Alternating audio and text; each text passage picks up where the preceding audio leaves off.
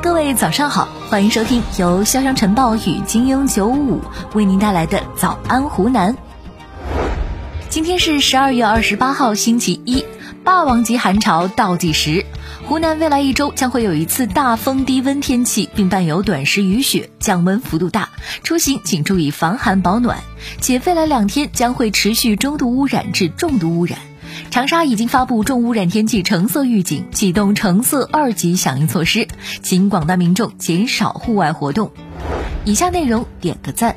近日，河南新乡的高三学生刘一宁参加艺考培训时，听到有人求救，他挺身而出，为了保护他人，右手手腕被砍伤，手筋断裂。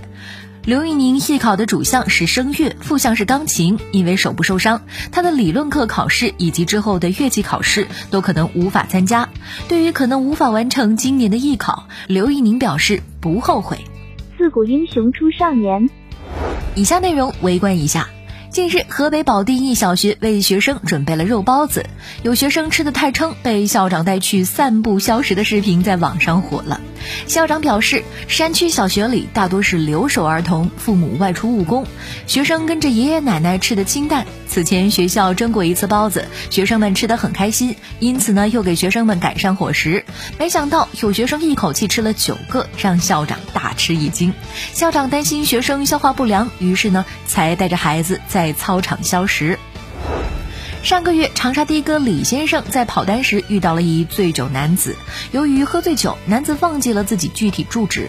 按照醉酒男子指路方向，李先生在小区跑了一圈又一圈，终于找到，并和该名男子的妻子将其扶上电梯。李先生表示，自己也是靠开车养家糊口，这前前后后耽搁了一个多小时，也没拉其他活儿，打表九十五元，看是否能够适当补偿，一共收一百五十元。李师傅说，当时跟乘客沟通。时，对方也表示了认可，但后来到家后却只收到其妻子九十五元的车费。但此时乘客已不太清醒，李师傅就选择收钱离开。没想到男子突然从家里冲出，从背后对李先生打了几拳。李师傅先后被打了四次，导致右侧肩胛骨骨折，双耳听力减退，经鉴定受伤程度为二级轻伤。事发一个月至今，已经花费了七万左右的医药费，但打人者没有出面承担任何责任。目前警方已经介入，事情正在进一步处理中。十二月二十四号，山西吕梁临县东门桥上，一男子欲跳河轻生，由于河水结冰，冰面太厚，导致男子摔伤左腿，躺在冰面动弹不得，引来众多路过群众围观。随后，消防和医护人员赶到，将男子合力救了上来，目前已送医治疗。消防提醒：人生没有过不去的坎，冰河都阻止你轻生。摔疼了吧？以后好好生活。近日，西安有网友爆料自己身穿白色衣服出门时被人恶意泼墨，有相同遭遇的受害者达五十多人。有受害者称，墨点连干洗店都洗不干净，一千多块钱的羽绒服就这么毁了。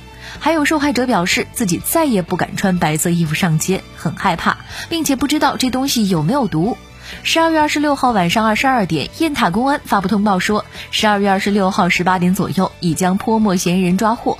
经过突审，嫌疑人对其数次对他人实施恶意喷洒墨汁的行为供认不讳。现案件正在进一步侦办当中。律师说，这是一种寻衅滋事的行为，并且引起了社会恐慌，因情节严重，量刑可能在五到十年。十二月二十二号，山东泰安某高校，一名男子在学校偷女生内衣。视频中，男子爬上窗户防盗网，将内衣从窗户掏出来塞进衣内。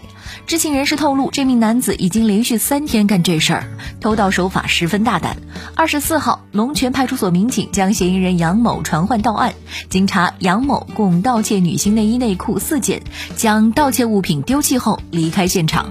目前，该案正在进一步调查之中。那好了，今天新闻就是这样，我们明天见，拜拜。